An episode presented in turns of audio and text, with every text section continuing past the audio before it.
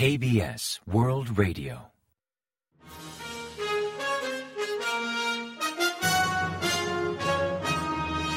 Informativo de KBS World Radio. Bienvenidos un día más al informativo de KBS World Radio. Les habla Javier Castañeda y tras el saludo les avanzamos los principales titulares del día 26 de enero. Presidencia amplía los descuentos en la tarifa del gas. Ichemión propone destinar 7,2 billones de wones a ayuda energética.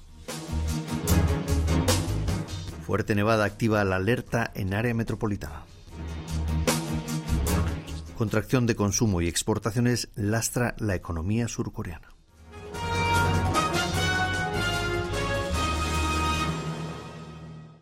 Tras el avance de titulares les ofrecemos las noticias.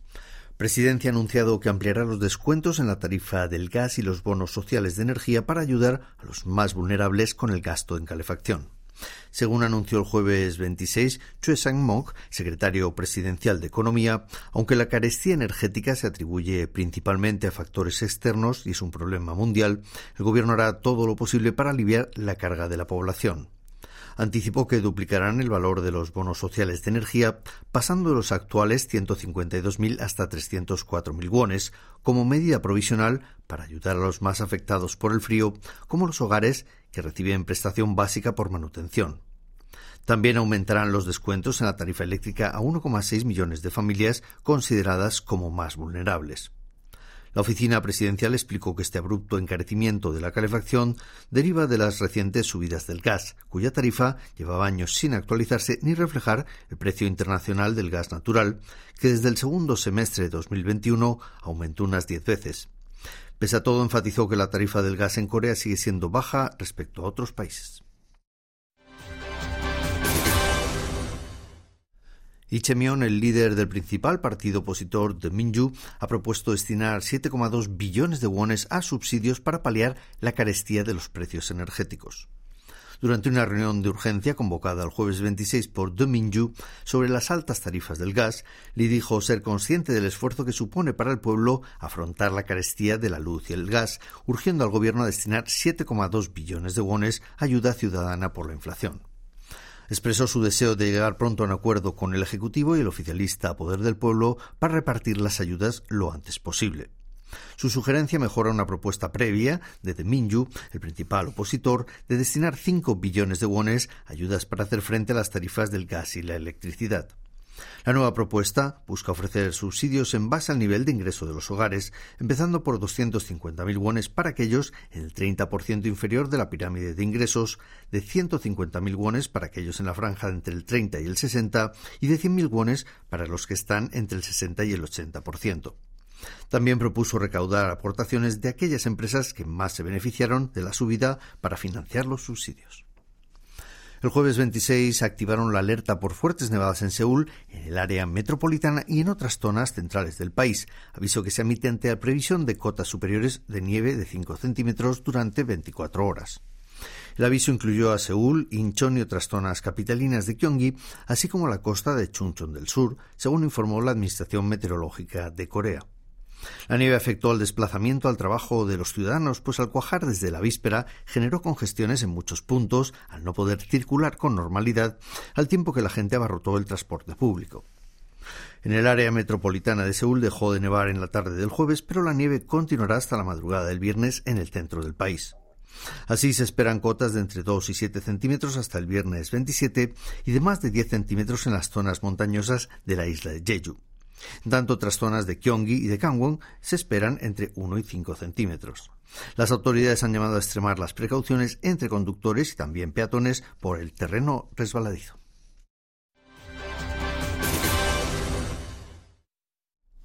La economía surcoreana remitió entre octubre y diciembre de 2022 por primera vez en diez trimestres, pues el impacto de la inflación y la subida de tipos actúan como freno al consumo privado, mientras que la menor demanda internacional se ha traducido en un descenso de las exportaciones.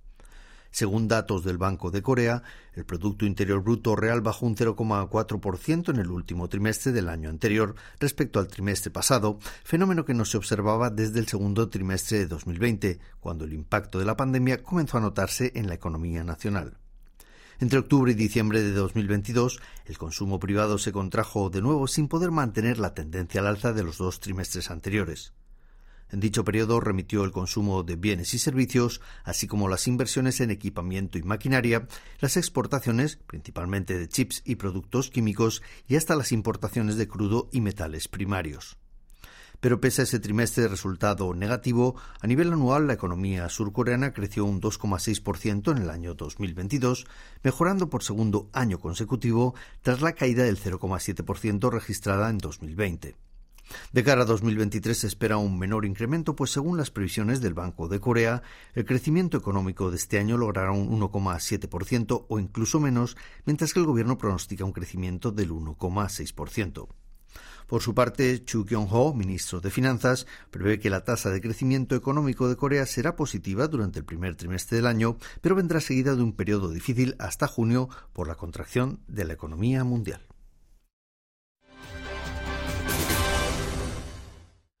Pyongyang ha enfatizado la importancia de mantener un estricto control sanitario y seguir las pautas de higiene de cara al desfile militar que supuestamente celebrará por el 75 aniversario de la fundación del Ejército Popular de Corea del Norte el día 8 de febrero.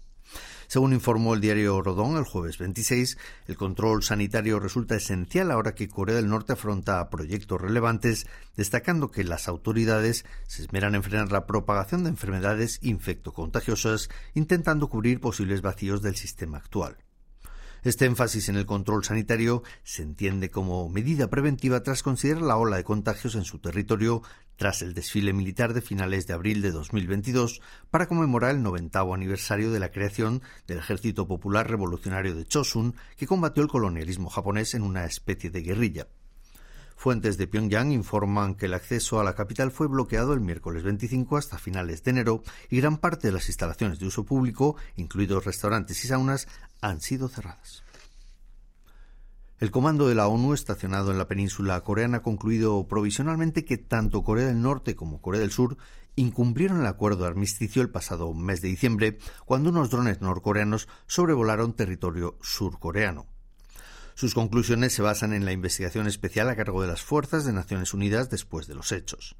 El Ministerio de Defensa ha expresado que son conclusiones provisionales y que la investigación especial del Comando de la ONU aún no ha concluido, si bien Seúl respeta la potestad de dicho organismo como garante del acuerdo de armisticio.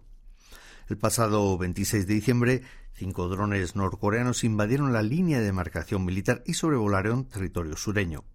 En respuesta, Corea del Sur activó una operación de reconocimiento enviando tres drones al otro lado de la frontera intercoreana, alegando un justo ejercicio del derecho de autodefensa. Corea del Sur presenta la mayor brecha salarial entre hombres y mujeres de la OCDE.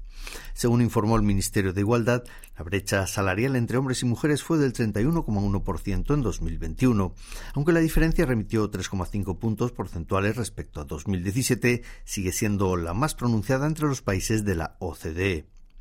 Principalmente, dicho fenómeno se atribuye a la salida de la mujer del mercado laboral por matrimonio y maternidad, factores que aumentan el desempleo entre mujeres de 30 y 40 años. La tasa de empleo femenino entre 25 y 29 años asciende al 70,9%, pero esa cifra cae al 65,7% entre las de 30 y 34 años y al 57,5% entre 35 y 39 años, mientras que la tasa de empleo entre los hombres supera el 32,6% puntos a la de las mujeres. Para mejorar esta situación, el Ministerio de Igualdad planea ampliar la capacitación laboral para madres que dejaron su trabajo por la crianza de hijos, además de ampliar la baja maternidad de un año a un año y seis meses.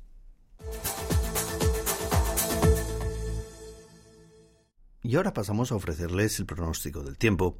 El jueves 26 amaneció con intensas nevadas en todo el país que remitieron a última hora de la tarde, empezando por la zona capitalina. En la región central las nieves cesarán durante la noche, aunque persistirán hasta la mañana del viernes en Honam y hasta el viernes noche en la costa oeste. El termómetro marcará mínimas de entre menos 15 grados centígrados y menos 1 grado centígrado por la mañana y máximas de entre menos 7 y menos 3 grados por la tarde. Y a continuación comentamos los resultados del parqué. El Kospi, el índice general de la bolsa surcoreana, cerró el jueves 26 al alza tras ganar un 1,65% respecto al día anterior, culminando la sesión en 2.468,65 puntos.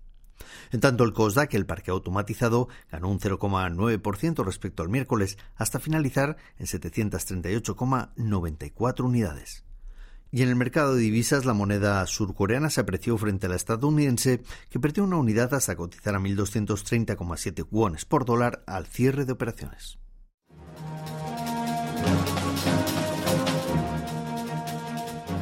Y hasta aquí el informativo de hoy. Gracias por acompañarnos y sigan en la sintonía de KBS World Radio.